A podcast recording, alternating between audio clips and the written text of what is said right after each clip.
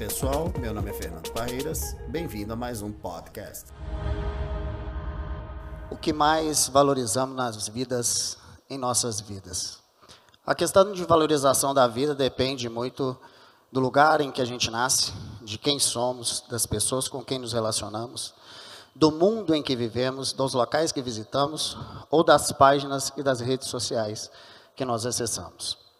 Em uma sociedade cada vez mais baseada no consumismo, né, essa sociedade contemporânea do que a gente diz, nós temos uma capacidade muito grande em procurar cada vez mais em ter do que ser.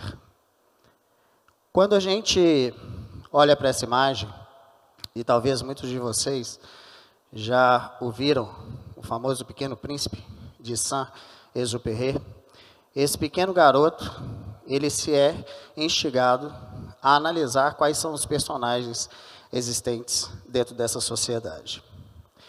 Ele observa que uma sociedade baseada em crenças pessoais e que, de certa forma, daquilo que se tem, são alguns personagens que a gente vê no nosso cotidiano. Seja o rei, que na sua continuidade ele continua a querer dar ordens, seja o vaidoso, que só olha para si mesmo, seja o contador, que só pensa em possuir, mas que de certa forma não sabe para que, que de certa forma ele vai utilizar aquilo dali, ou seja o acendedor de lampião, que cuja tem uma função tão importante que dá luz para a humanidade, segue tão ocupado na vida que na verdade não olha para si mesmo. E por fim, o sábio, que de tanto saber, sabe pouco a respeito de si mesmo. E quando a gente olha para pequenos príncipes existentes em nossa sociedade, eu gostaria de mostrar para vocês um garoto que esse é o Enzo. O Enzo, quando tinha mais ou menos 4 para 5 anos de idade, ainda muito pequeno, no domingo à tarde, aquele domingo do sossego que todos nós queremos, né, depois de 3, 4 horas da tarde ali, que é aquele momento do descanso. Mas como você faz uma criança descansar? Quase que impossível. Nessa época, o Enzo jogava muito joguinhos de celular, já com 4, 5 anos.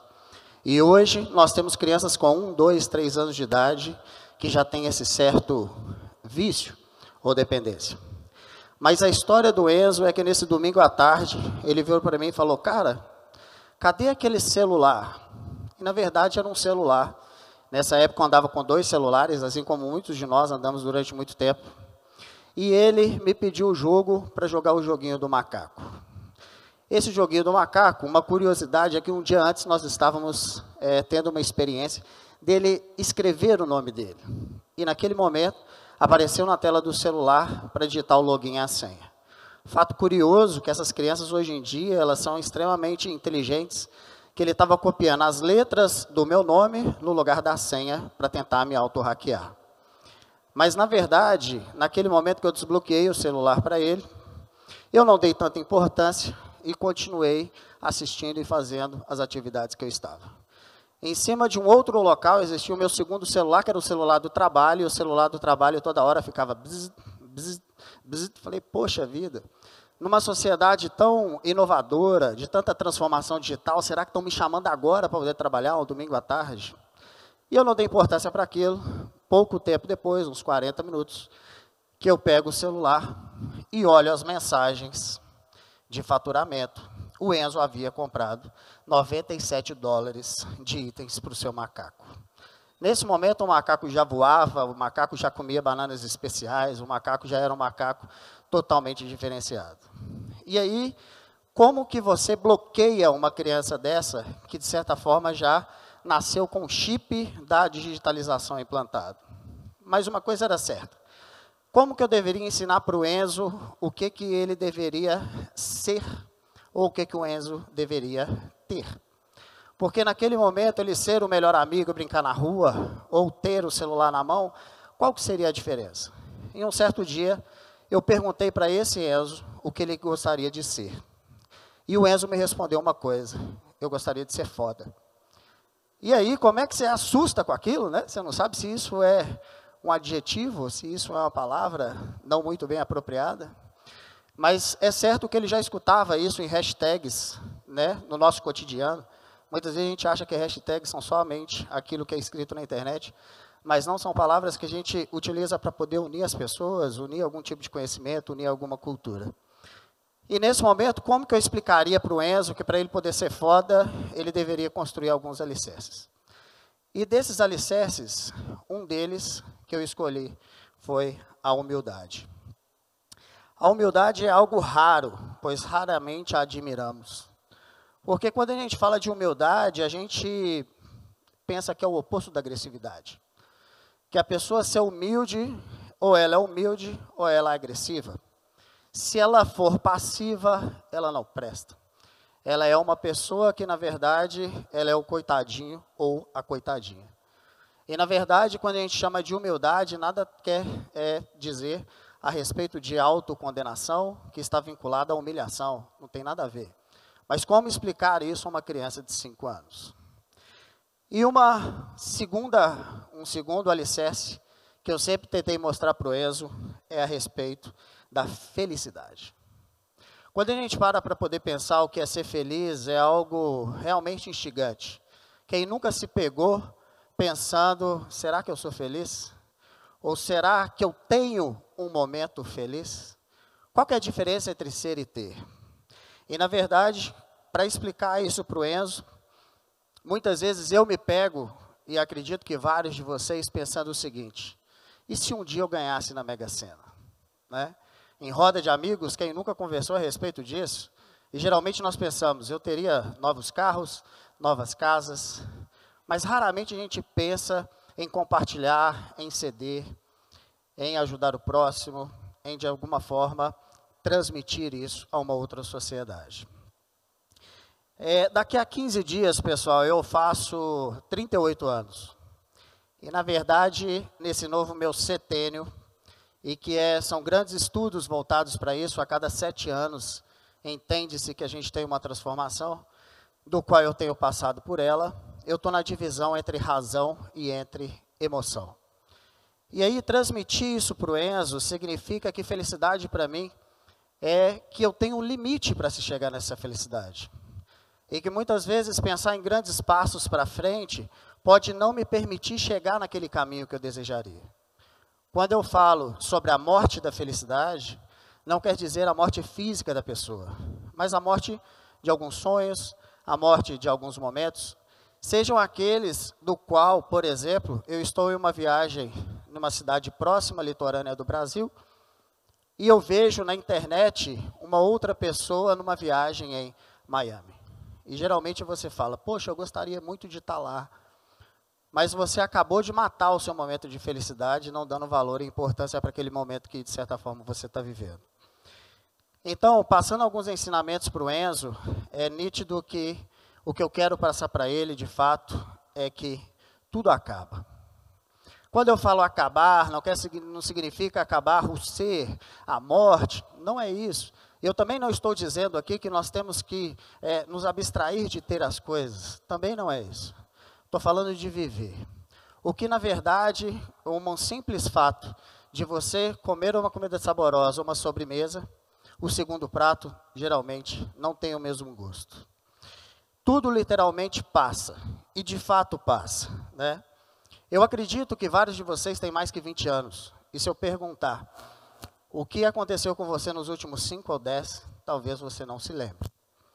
É fato que tudo é mais rápido do que imaginamos. Os próprios corredores de provas de velocidade, que aproveitam uns pouco menos de 10 segundos, sabem nos dizer muito bem a respeito disso. Aproveite cada segundo literalmente. E por fim, a verdade é a melhor forma de expressão. Então, ser humilde e ser feliz é ter a verdade consigo mesmo. No mundo hoje tão digitalizado, é muito fácil a gente esquecer os valores da humildade e da felicidade e sempre espelhar no próximo e não olhar para si mesmo. E o último recado que eu sempre passo para o Enzo é que é necessário que todos nós tenhamos o nosso limite. Não adianta, talvez hoje, aqui eu não estou falando que a palavra impossível, poxa, você está negando impossível, tu impossível só depende da nossa ação. Não é esse mérito que eu estou entrando. Que eu estou entrando é curta a jornada até você chegar lá. Se um dia você comprou um carro que no Brasil custa 20 mil reais e você deseja um de 2 milhões, talvez vai ser bem complexo você fazer o pulo de 20 para 2 milhões. Mas curta a jornada até lá. Faça valer a pena essa jornada. E por fim, essa imagem é de uma cidade que é de Montes Claros. Essa cidade, na verdade, ela me ensinou é, uma coisa que felicidade e humildade conseguem andar juntos.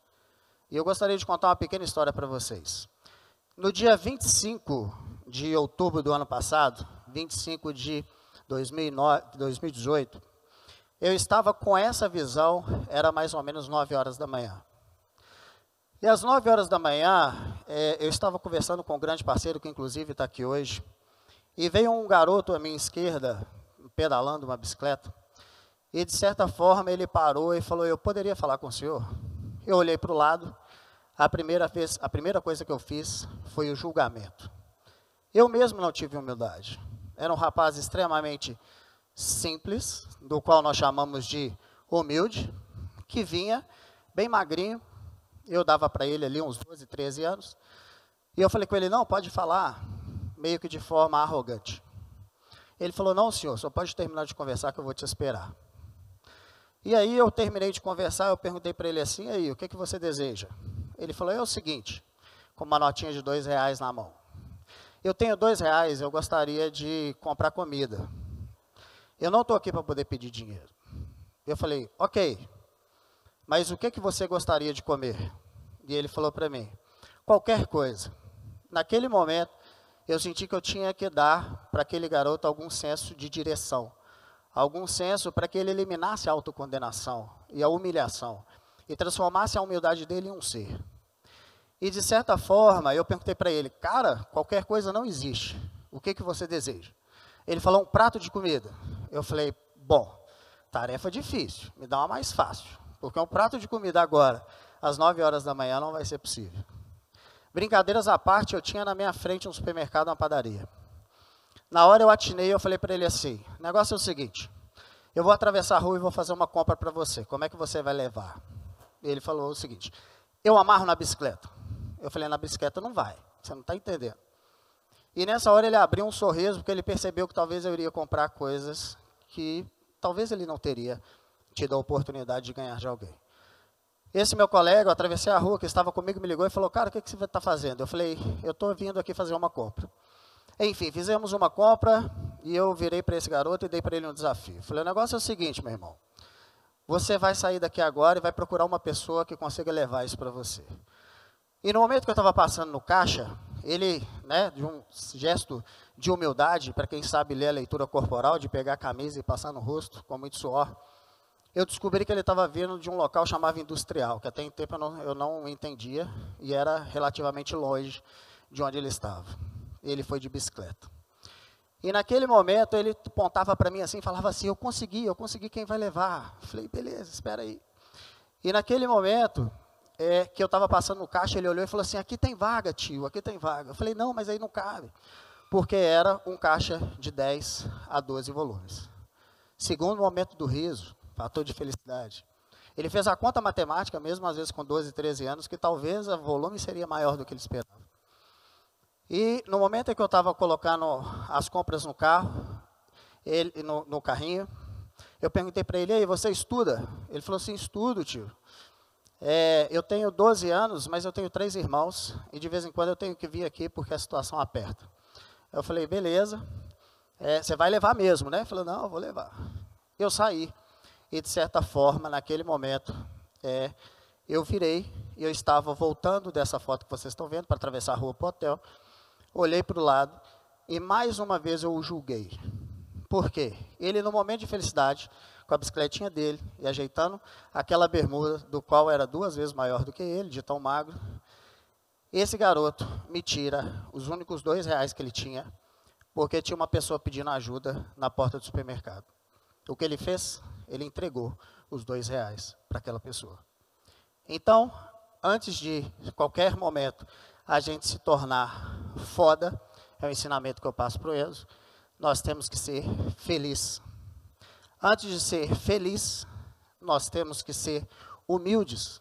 E antes de ser humilde, nós temos que ser luz. E naquele dia, aquele garoto foi luz para mim. Muito obrigado.